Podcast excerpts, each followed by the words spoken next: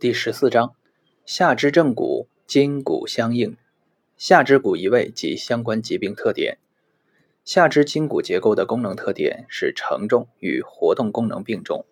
对于直立的人体而言，下肢在行动的同时，无时不刻不承担着躯体的重量，其活动功能基本上是在负重的状态下完成的。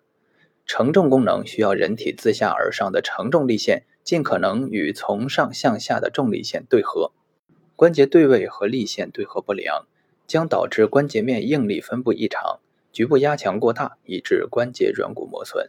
因此，相对于上肢关节而言，下肢关节骨性关节炎常见多发。活动功能的发挥需要下肢关节较强的活动能力与较大的活动度，下肢髋、膝、踝多关节的垂直链接。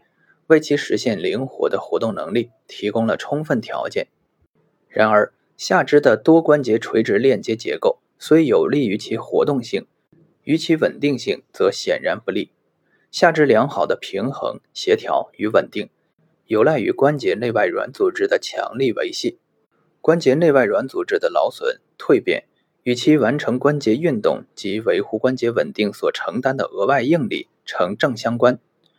关节部软硬结构的加速蜕变，是相关结构应力长期异常的必然结果。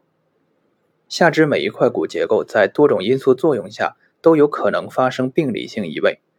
骨结构的相对与绝对移位，将直接导致相关关节力学结构紊乱。下肢软硬结构的平衡被破坏后，当代偿尚未形成时，局部关节结构不稳定，相关软组织应力异常，容易出现损伤。故局部症状比较明显，而如果已经形成代偿结构，则局部症状轻微或暂时无症状表现。